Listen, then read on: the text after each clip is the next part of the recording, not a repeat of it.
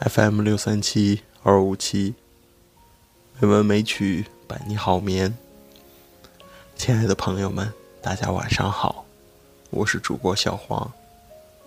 今天是二零二二年九月二十日，欢迎您如期来到《美文美曲》第两千八百二十八期节目。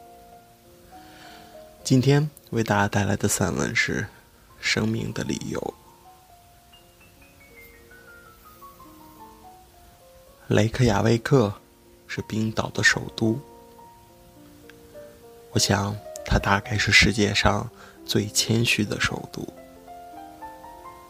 西方有人说它是最寒酸的首都，甚至说它是最丑陋的首都，我都不同意。简朴不等于寒酸，至于丑陋，则一定。出于某种人为的强加，他没有。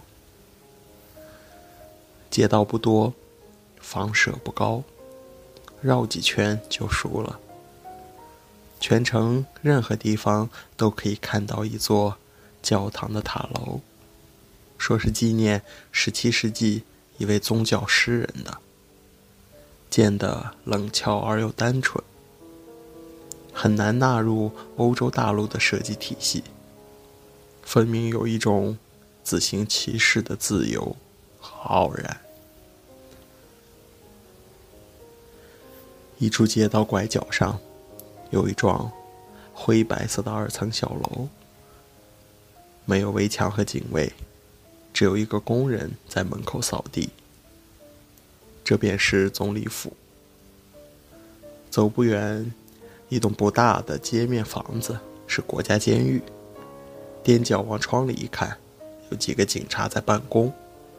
街边一位老妇看到我们这些外国人在监狱窗外踮脚，感叹一声：“以前我们几乎没有罪犯。”总统住的比较远，也比较宽敞，但除了一位老保姆。也没有其他人跟随和维护。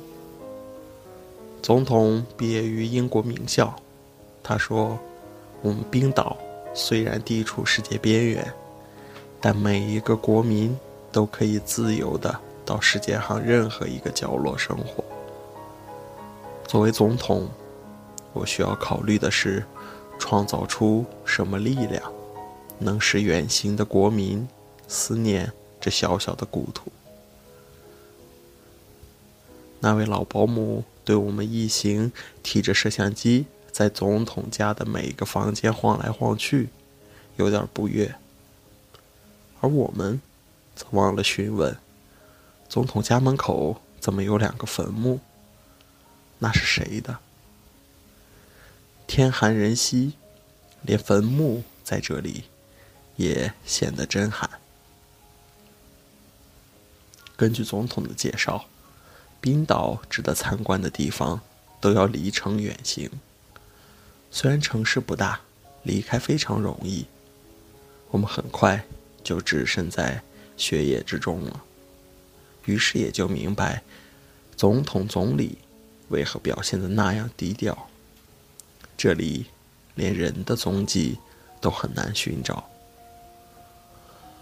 统治的排场闹得越大，越没有对象。历来统治者的装模作样，都是为了吸引他们心中千万双仰望的眼睛。但千古冰原全然不在乎人类的高低尊卑、生辰荣辱，更不会化作春水来环绕欢歌。翘首回望，已看不见雷克雅未克的任何印记。车是从机场租来的，在雪地里越开越艰难。满布银白，先是让人爽然一喜，时间一长，就发觉那里埋葬着一种危险的视觉欺骗。即便是最有经验的司机，也会低估了山坡的起伏，忽略了轮下的乘客。于是，我们的车子。也理所当然的一次次陷入穷途，一会儿撞上高突，一会儿跌入地坑。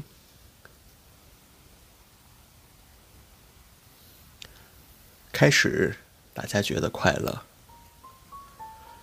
车子开不动了，就下车推拉，只叫嚷在斯德哥尔摩购买的御寒衣物还太单薄。但次数一多，就快乐不起来了。笑声和表情在风雪中渐渐冰冻。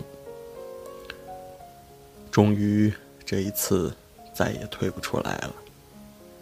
掀开车子后箱，拿出一把铲子，奋力去铲轮前的雪。一下手就知道无济于事。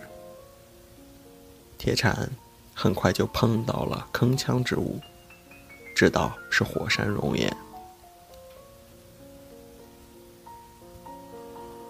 火山熔岩凝结成的山谷我见过，例如前几个月攀登的维苏威火山就是一个。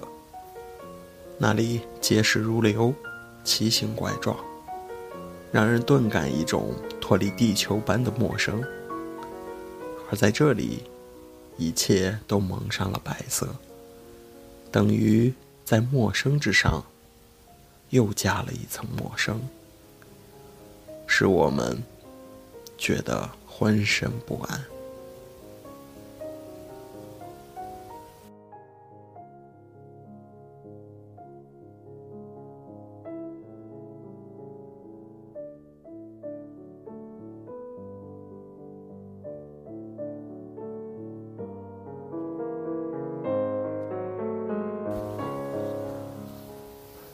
今天的配乐是肖邦的钢琴曲，希望这优美的音乐能够伴您好眠。